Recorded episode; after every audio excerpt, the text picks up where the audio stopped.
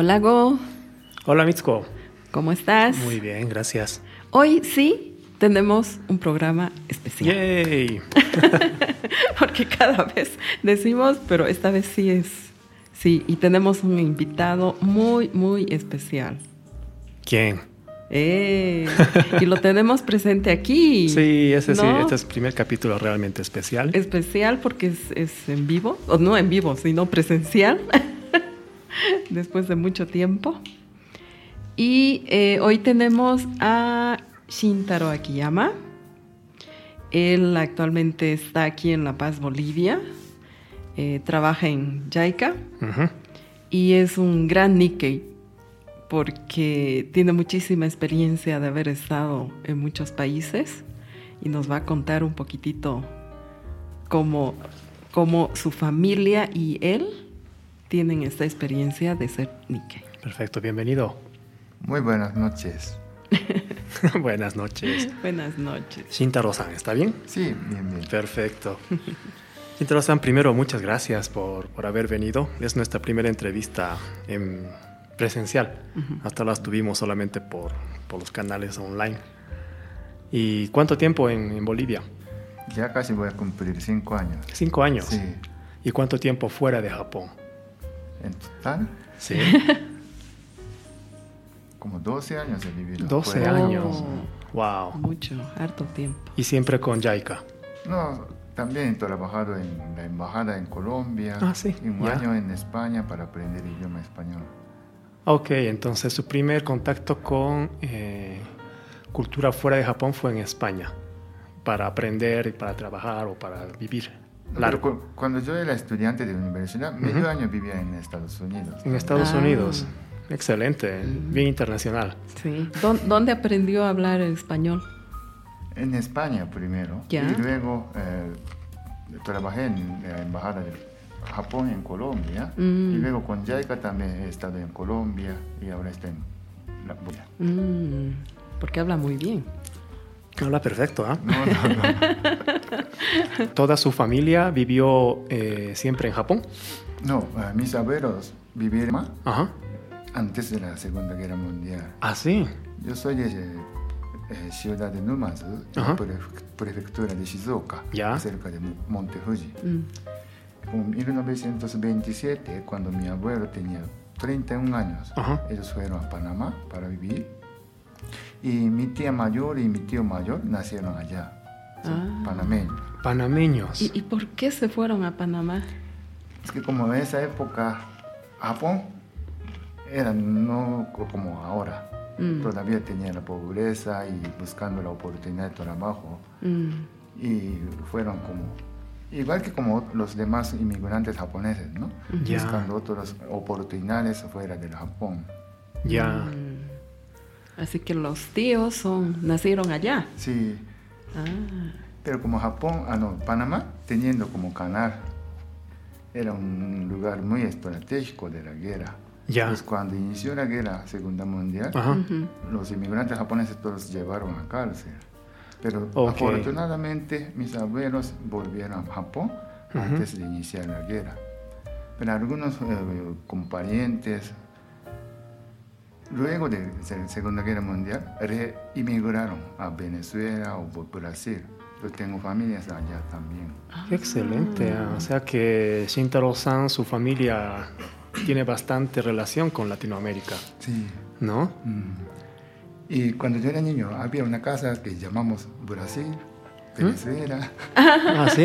Para ir a visitar. Sí. Ah, llevando esas cosas a casa de Brasil. Ya.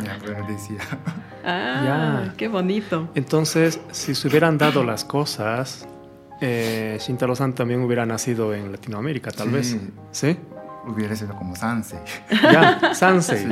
Ya, le hubiera tocado ser Sansei. Ah, Qué interesante. Qué interesante. ¿Y qué le contaban sus abuelos sobre esa vida? Sí, me contaron tantas cosas y una cosa muy curiosa es algunas palabras como cosas de Japón Ujú. aprendí español y yo pensaba que es palabra japonesa como machete o chaleco. ¿Ya? Mi abuelo decía que traiga un chaleco. Claro. Es que lo de japonés es chanchanco, y muy parecido. Ya, ya. Y hacha también. Ah, Pensaba que era pa- palabra japonesa, pero japonesas. luego de aprender el idioma español, me di cuenta que era palabra española. española. O sea, la hablaban mezclado. Sí. Sin, Ah. sin querer, entonces estaba hablando japoñol, ¿no? Sí, como, como un buen Ike. Y además, como mi abuelo nací, mis abuelos nacidos en era de Meiji, ¿no? Es como antiguo. Claro, Sí. sí, Pero sí, le sí. gustaba tomar café. Ya. había gente de esa edad que tomaba café. Normalmente toman té japonés. Claro, Ah. ya. Entonces, eh, a ver, sus, sus tíos eh, vivieron parte de su adultez, porque llegaron como tre- treinta y tantos años a, a Panamá. Estuvieron como unos nueve, ocho años antes de que empiece la guerra. O la guerra fue el motivo de, de la salida. No, como me contaba que eh, no era como motivo. Ya. Como ya ganaba bien. Ajá. Y además, mi abuela me dijo que le tocó ga- ganar lotería. Oh, ¿En Panamá? Sí. en esa época monto de como 3 mil yenes, comprando terreno, construyendo casa, y Ajá. todavía quedaba, sobraba, Eh. decía. Eh, ¡Wow! ¡Qué suerte! qué Sí, suerte. cierto. ¡Qué suerte! Entonces ¡Qué tiene bien! muy buen recuerdo de, de Panamá. Y para aprender idiomas, Ujú. los hijos ap- eh, aprendiendo más rápido, ¿no? Mm. Claro. Y ellos enseñaban a mis abuelos, Ah. decían. Esto pasa generalmente, ¿no? Ah. Claro, que los hijos asimilan más rápido, Sí. entonces se vuelven los traductores, ¿no? De los Mm, papás. Sí, sí, sí. Ah, qué interesante. ¿Y cómo, cómo fue así que, que la vida volvió a, a empujar a Shintaro-san para que vuelva a ser alguien que trabaja en el exterior? ¿Tuvo que ver algo esa, esa vivencia de los parientes en Sí, como Norteamérica? escuchar la experiencia de mi abuela, ya generando tantos interés hacia Latinoamérica. Y por casualidad, mi primer viaje fuera de Japón, yo visité a Argentina. Mm. Y llegó, Ya. llegué un día domingo, entonces como eh, a orilla del río La Plata, Ajá. varias familias estaban haciendo parillas, como, uno como ambiente era muy diferente del Japón. Ya, ya. Y ahí fui, fui como turista, pero generó que quería vivir algunos tiempos en Latinoamérica. Mm. Y fui a como explicación de programa de voluntarios de JICA o programa de voluntarios Nikkei de JICA, pero como era estudiante, no tenía nada que enseñar, y JICA me rechazó. Ah, sí. Ya. Ya. Y después encontré como, digamos, como una pasantía en la embajada. La Cancillería japonesa tiene ese programa. Y ahí necesitaba manejar el idioma español. Entonces, Mm. un, un año fui a Espa- España para aprender el idioma español. Ya. Y luego eh, he tenido la oportunidad de trabajar en la embajada de Japón en Colombia. En Colombia. Ese año en España fue parte del programa de aprendizaje de la Cancillería. No, No, fui por- como aparte. por su mi cuenta. Mm. Mm. ¿En qué ciudad estuvo? Estaba en Valencia. En Valencia. Mm. Joven, era joven, Sí, muy joven. todavía 20 años. por. Ah, Y cuando yo llegué a Colombia tenía 21 años. ah, bien joven. ¿no? Y quería ir a Panamá Ajá. o Venezuela, donde tengo familia. Claro. Pero en esa época el idioma español eh, tenía puesto solamente Colombia, Venezuela y Barcelona. Ya. Y no conocía co- nada de Colombia, Ajá. pero luego aprendiendo. Y Panamá era una parte de Colombia, ¿no? era Gran Colombia. Claro. Mm, claro. Y además también cuando yo estaba ahí, tuve la oportunidad de visitar familia en Venezuela, en la ciudad de Maracaibo, Ya. la colonia japonesa de mi pueblo, de Numazma. Eh, Y era muy interesante, lo que hablan japonés Ajá. era como dialecto, lo que hablaban mis abuelos. ah, Pero eso es como Ya. japonés oficial de Maracaibo. Ah, sí. Sí. A ver, para entender, eh, la gente que en algún momento eh, emigró de Japón, se llevó su dialecto y se quedó Sí, alrededor Esa- solo viven en el pueblo de Numazma. ¿no? ya. Naturalmente hablan ese dialecto. Qué interesante. y todavía tiene familia allá. No, oh, después de como tantos problemas que ha tenido en Venezuela, más tenía 82 años, volvieron a Ah, Japón. ya. Pero creo que sus hijos todavía quedan allá. Ya. Ya. Ah, Y hay algunos rasgos del japonés, o sea, de la forma de ser del japonés antiguo que se queda en esas colonias. Porque lo que pasa en varias colonias es que la cultura que se genera en las colonias es como congelada en el tiempo. Mm. ¿no? Y Japón evoluciona, cambia su forma de, de pensar, reaccionar, muchos modismos, pero que no, no influyen ¿no? en las Mm, colonias. no, no. ¿Eso pasó también? Sí, mm. Qué bonito. sí. Ya. Eso, eso, bueno, nosotros también lo hemos vivido acá, ¿no? Sí, sí, de hecho, ¿no? Mm, Bastante. entonces, como Nikkei es, es sí. parte de nuestra Sí. vivencia, ¿no? Sí. En Colombia, entonces, ¿cuánto tiempo en la embajada? Embajada dos años y medio. Dos años y medio. Mm. Y luego entré a JICA Ujú. y también fui a Colombia. Ujú. Trabajé dos años. Entonces, como diplomático y después como miembro de JICA en el mismo país. Sí. ¿Es diferente el trabajo entre una embajada y JICA? Sí, tu trabajo es diferente y también como la primera vez fue 96 y con JICA fue 2006. Como Ya. Durante 10 años, Mm. igual que eh, otros países latinoamericanos, esas épocas han crecido bastante y la ciudad ha cambiado bastante. Y además, como época de los años 90, todavía tenía conflictos, guerra de narcotráfico en Colombia. Sí. Ya, ya. Sí. Había tantos atentados dentro de la ciudad, pero cuando fui con JICA era más tranquilo. Ya. Mm. Como JICA em- empezó así como, como voluntario o directamente como funcionario de JICA. Funcionario. Como funcionario. Ya muchos años, ¿no? mm. Ya muchos años. eso. Y después de ahí fue picoteando varios países en sus misiones. Estaba pidiendo y Ya. por fin logré venir y estoy acá en Bolivia. En Bolivia, ah. Ya, ok. Qué bien. Qué interesante. Mm. ¿Cómo, ¿Cómo ve a la comunidad Nikkei en, en Latinoamérica? Es, eh, obviamente hay países donde es grande, como Perú, ¿no? Eh, Paraguay, Brasil. Brasil. Eh, pero usted vivió en, en países donde las colonias no son tan grandes como en estos países que Mm. acaba de decir. Pero ¿cómo, cómo son las, ah, los Nikkei? Colombia tiene como oh, 4.000 por ahí y la ciudad de Cali tiene más grande, la colonia. Y también eh, primera migración fue antes de la guerra mundial.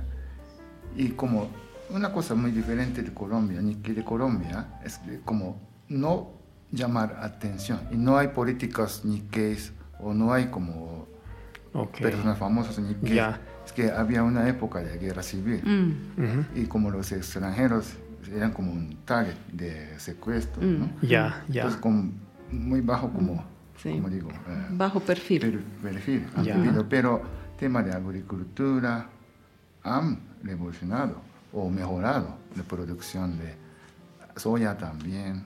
Ya. Y aquí también, las colonias San Juan y Okinawa, Ajá.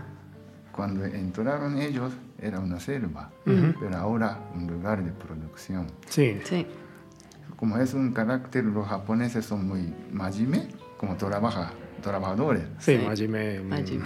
Sí, serios, honestos, no Serios. sé cómo. Y Trabajadores. eso yo creo que está viendo a las demás comunidades alrededor, ¿no? Para Mm. mejorar, desarrollar sus países. Más los niques, todos los países tienen como, eh, respetan a los niques, ¿no? Ya, Mm. entonces eh, tienen una buena imagen, digamos, buena ¿no? imagen. Y eso Ya. yo creo que están ah, contribuyendo como relación diplomática entre Japón y los latinoamericanos. Mm. Se dice, ¿no? Que los Nikkei son puente, ¿no? Kakehashi, Mm. de relación entre Japón y los países donde viven. Sí, ¿Lo, lo ve así? sí, ¿Sí? creo, sí. ¿Sí? Sí. Yo respeto mucho. De verdad yo quería ser como Sanse. Pero bueno, es Nikkei igual, ¿no? Entonces puede, puedes, igual aporta, igual está con, está con nosotros, está, comparte mucho, No, sí, esa, comparte mucho, mucho, eso Sí. sí, nos, nos gustó mucho. esa ¿no? frase de me hubiera gustado ser Sansei y lo anterior que dijo de que si, no sé, si se hubieran quedado en, en Panamá tal vez hubiera sido panameño, ¿no? Eh, ¿Ha influido en su forma de pensar dentro de Japón como japonés? Sí, para conocer Latinoamérica. Es que Japón es una ciudad, como una sociedad muy estricta, Mm. Muy estresada. ¿no? Y cada año más de 10.000 personas están quitando su vida. ya, sí, sí, sí. Hay que conocer o como introducir como ambiente latino. Mm, Y Cuando yo estaba en Colombia, una palabra que me dijeron los colombianos y me gusta, es, somos iguales, tenemos 24 horas. Y 8 horas para trabajo, 8 Ujú. horas con la familia y resto de 8 horas para mí. Ya, ah, Pero los japoneses mucho más tiempo están dedicando solamente trabajo. mm, ya. Eso tenemos que aprender. Sí, sí. Ah, bu- buena cosa. Sí, Mm, sí, sí. Sí, muy interesante. ¿Qué otras cosas más de los Nikkei es como quisiera recoger para poner ahí en, en la sociedad japonesa? Que como Digamos, no, no, no solamente de Sí, Nikkei, ¿no? Pero sí de mm, las y la familia. Nikkei o la familia latina Ajá. es más unido, ¿no? Ya, Eso ya. falta Japón. Ah, como en la época de mis abuelos tenían como 8 o 10 hijos Ajá. y de vez en cuando hay eventos o fin del año, nueve años, la familia reunía. sí. Pero ahora la familia es muy pequeño y no hay esas oportunidades. Ah, Pero en cambio, la familia latina o la, la familia de Nikkei en Latinoamérica, la Ujú. familia es más unida. Eso también es una cosa que estamos olvidando, ya. perdiendo. Pero de todas maneras, ¿no? Estamos hablando de cosas positivas de los japoneses que les ha Sí. permitido tener buena imagen ujú. y aquellas cosas que también tienen las sociedades latinas, ¿no? Que Claro. también sería bueno meterlas en la cultura japonesa, digamos, Exacto, ¿no? es lo que comentábamos, ¿no? Que, que cuando eres Nikkei, que has nacido en otro país, este, adoptar la, muchas cosas de la cultura japonesa, pero también muchas cosas de la cultura del país donde estás, ¿no? Entonces, eh, creo que es un lujo, a ver si piensan lo mismo, ser Nikkei, porque tenemos eh, ambas cosas. Y eso es dos cosas, o sea, eh, usa- utilizándolas bien, podemos hacer muchas más cosas, ¿no? Sí, Mm. sí. No sé si piensa lo mismo. Sí, estoy de acuerdo. Mm, sí, sí. Eso es falta. Es que, eh, como un poquito como relaciona con mi trabajo, tenemos programas de voluntarios. pero Ujú. Cada año están disminuyendo las personas que postulan. Ah, ¿sí? Que no están mirando hacia afuera del Japón o hacia el mundo, ¿no? Ya. Y dicen que ahora como muy concentrando su Ah. país. Pero hay que conocer. Y conociendo, abren sus vidas. Exacto.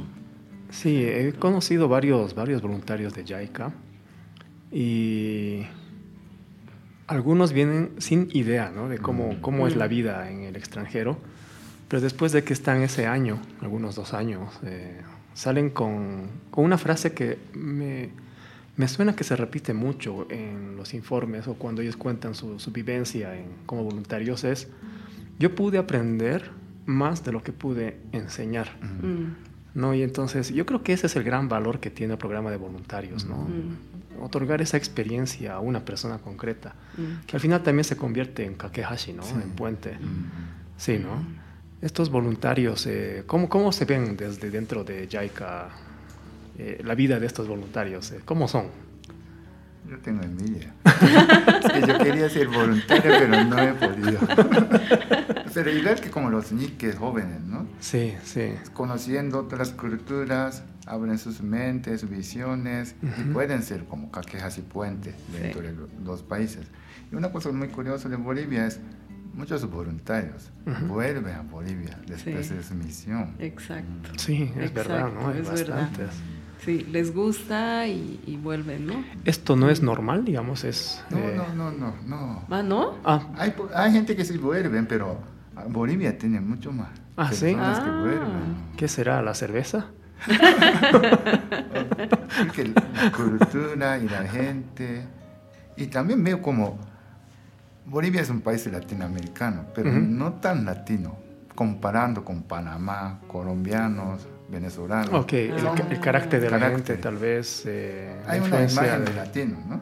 Ya, ya, ya, sí, sí. Cuando suena música ya se están bailando. Ya están bailando. Pero aquí no tanto. Y además entre cultura aymara y cultura japonesa veo tantas cosas comunes. Sí. Entonces yo creo que se siente algo como tranquilo. Una empatía como- cultural tal sí, vez que vez. compatibles. Mm. Ah, interesante. Mm, Sí. eh, no, no lo habíamos pensado. No, no, no, no Sí. se me había ocurrido. Ah. Sí, sí escuché, bueno, no, no lo investigué, pero muchas, eh, muchos rasgos simil- eh, sim- eh, de similitud entre japoneses y la cultura aymara, Mm. ¿no? Por ejemplo, la mancha ahí en la Sí. espalda baja, Sí. ¿no? Que, que no todos tienen, solamente las razas mongolas y Japón y las aymaras, o que el idioma sea aglutinante, ¿no? Mm. Entonces, algunas hipótesis ahí que es que vienen de la misma isla, ¿no? pero no, no, bueno, no quiero decir que esto sea cierto, pero lo que sí he escuchado mucho es lo que acaba de decir Shintaro-san, ¿no? Que hay mucha empatía, Sí. ¿no? Por Sí, el carácter sí. que tienen aquí eh, la gente del altiplano, ¿no? Porque obviamente Bolivia es grande y también hay latinos súper latinos en, Ah, en Bolivia. Mm. ¿no? Pero tal vez estemos hablando de la parte más del altiplano. ¿no? Pero estos voluntarios que, que se quedan también se casan, ¿no? Ah, sí, No. conocemos varios que ¿No? vuelven y se casan, ¿no? Sí. Mm. Sí. Y gente de JICA o embajada que trabaja en el extranjero también suele casarse con extranjeros. Los japoneses se casan solo con japoneses. No, Rompamos algunos. los mitos. Hay algunos, pero como mirando los compañeros mayores que yo, Ajá. había más.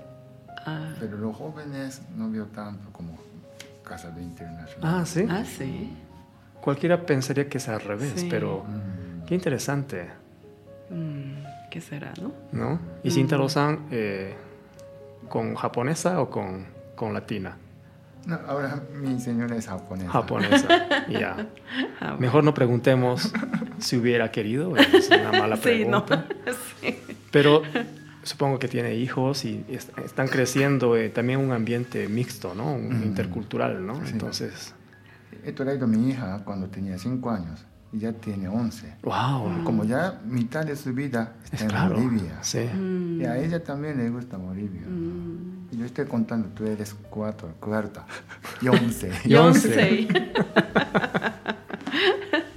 Qué bien. Pero el hecho de crecer tantos años afuera, bueno, ya la califica como Nisei, Por o un supuesto. Nikkei, ¿no? Ujú. Nikkei, Nikkei, bueno, claro. en este caso es un Yonsei artificial, ¿no? Pero claro, ella ya es Nikkei. ¿no? Sí, porque ella ha vivido otra cultura y Mm. bastante tiempo, ¿no? Sí, sí, Entonces sí, sí. ella es Nikkei. Cuando vuelva a Japón va a tener otra experiencia, ¿no? Mm.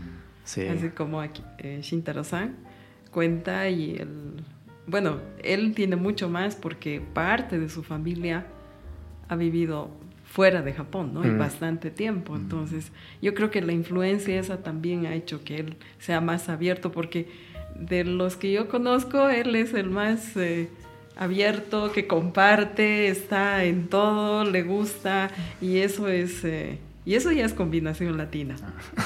Sí, sí, sí, sí, sí. No, no veo en todos eso. Y es bonito, muy bonito. Siempre pretendo ser latino. y, cu- y cuando vuelva a Japón, ¿qué es lo que más se va a llevar, digamos, de esta vivencia que ha estado en, en Bolivia? Que en Japón también eh, viven tantos como latinos o como descendientes de son de eh, Bolivia, Perú, Brasil. Y yo quiero que como fortalecer nexos con ellos, Ya, incluyendo con mi hija. ya. Y donde yo vivía en Tokio es Sumidaku. Y ahí también hay una como una como una concejala Sí, Sí, ¿no? boliviana Sí, sí, sí, está sí. ahí. Y hacen como fiestas, festivales en Bolivia o Latinoamérica. sí. Quiero apoyar para Ah, fortalecer bien. la relación entre Bolivia y Japón.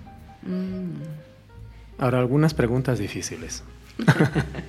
el concepto de Nikkei es eh, un japonés que decide emigrar, residir en, en el extranjero. Él es Nikkei y también sus hijos, sus nietos y sus descendientes.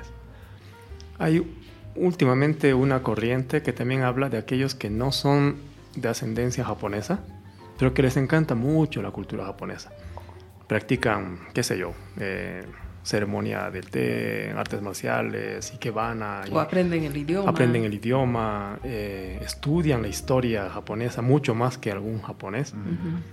¿Deberíamos considerarlos también Nikkeis de corazón, sí o no? Esa es una pregunta que hay un debate, ¿no? Pero, ¿qué piensa Shintaro-san? Yo diría sí. Es que ah. yo soy ya casi latino. ya. latino de corazón. Sí, claro, exacto. Nacido en Japón y soy japonés, pero me gusta cultura latinoamericana. Ah. Compartir esas culturas hacia los japoneses. Ellos también, conociendo cultura japonesa y compartiendo esa cultura a los demás amigos. Excelente, sí, ah, sí, pensamos igual, ¿no? Sí, pensamos igual. y también hay aquellos que, habiendo vivido como Nikkei un tiempo en, digamos, Latinoamérica, vuelven a Japón y hacen su vida nuevamente en Japón, mm. ¿no? Entonces, siguen siendo Nikkei, se vuelven otra vez Nihonjin, sus hijos serán Nikkei. ¿Cómo, cómo los calificamos? Yo diría Nikkei, es que tiene una ventaja, que conocen dos países o dos culturas. Ah, muy bien. No, entonces. Nosotros compartimos. Sí, ¿no? Porque para nosotros Nikkei es como aquella persona que, sea por la experiencia de su familia, de su propia vivencia de viajes, o por su gusto por la cultura, abren su mente a Japón o si son japoneses abren su mente a otro país, ¿no? Entonces esa, esa capacidad de, de conocer lo intercultural los hace unos buenos kagehashi ¿no? que sería un poco el concepto que resume, ¿no? Y yo creo que eso es lo que falta en Japón actual. Es que una vez era chiquita y no entra o no tienen tantos interés de las noticias de fuera del Japón. ¿no? Y la mente está cerrada. Mm. Hay que abrir esa mm. puerta. Okay. Son los nikkes o los bolivianos que, que quieren cultura japonesa. Podemos abrir un mm. poquito más la puerta. Sí, sí. Sin embargo, también soy un poco Hoshoshugi, un poco conservador, que creo que también es bueno que Japón tenga todavía esa esencia un poco cerrada, porque mantiene muchas, muchos rasgos culturales que, que son valiosos. Sí. ¿no? Eh, creo, creo eso, ¿no? Sinceramente, personalmente, que tiene que combinar algo de tradición, cerrarse un poco y parte de su sociedad abrirse, ¿no? Parte de su sociedad, perdón, abrirse para poder también generar estos lazos. ¿Estoy muy, muy Hoshushugi, muy conservador o...? que hay dos como palabras, me gusta japonés. Primero es onkochishin. Ya. Conociendo pasados aprende nuevo. Y otro es wakon yosai. Con el espíritu japonés aprendemos las cosas nuevas o occidentales. Y cuando abrió la frontera en la era de Meiji, no hemos copiado todo desde el occidente. Sí. Pensando y localizando la cultura japonesa. Entonces, abriendo nuestra cultura, yo creo que algunos tradicionales se quedan. Exacto, ¿no? Siempre hay un rasgo que se queda, ¿no? Y, un poco es lo que estamos haciendo, ¿no? Con este podcast. Mm. Estamos recuperando muchos temas que desde el punto de vista Nikkei que tenemos, lo queremos difundir, sin perder la esencia misma, porque de eso se trata. Eh, una de las características es que siempre ponemos investigación histórica, ¿no? Que rescata todo eso, pero desde el punto de vista Nikkei que tenemos de vivir en otro país, damos nuestro, nuestro, punto, nuestro de punto de vista. Entonces creo que eso es lo, lo interesante, ¿no? Y, y, este tipo de conversaciones con Akiyama-san, en este caso, nos ayuda mucho también a reforzar esto, este criterio que tenemos, ¿no? Que mm. siempre es necesario que entren nuevos vientos, o como otra visión. Sí, sí, que la gente que vive ahí no se da cuenta lo que tiene, el valor de lo que tiene. Mm. El, caso de como desarrollo local también. En japonés dice eh, necesita wakamono, bakamono, yosomono. Ya. Yeah. como los jóvenes. punto de vista jóvenes o de, la gente de fuera y un gente de loco. Sí, no, Bacamono. Ahí se, se dan cuenta lo que tiene valor, de, valor que tienen las cosas o culturas o tradicionales. entonces jóvenes, locos y foráneos, necesitamos los tres. Ah. ¿Algún mensaje final para, no sé, para la gente que nos escucha, para los Nikkeis o para los japoneses que quieren aprender español? No sé. El micrófono es de Shintaro-san. Yo creo que los niques o también los japoneses que viven aquí en Bolivia o los bolivianos que les gustan cultura japonesa tengan como orgullo. Es una ventaja para su vida, para abrir nuevas puertas. Y pueden ser como kakehashi, como puente entre dos países. Como yo no podía ser voluntario ni nique, pero sigo intentando ser. Es muy interesante y muy divertido. Sí. Gracias. Bueno, fue la entrevista con eh, Shintaro Akiyama, eh, latino de corazón, Eso. Nikkei, eh, casi Sansei. y muchas gracias. Muchas ¿No? gracias por la invitación. Muchas gracias, Shintaro-san. Ha sido muy, muy interesante. A nuestros oyentes que nos siguen, los invitamos para nuestro siguiente episodio. Muchas gracias. Gracias.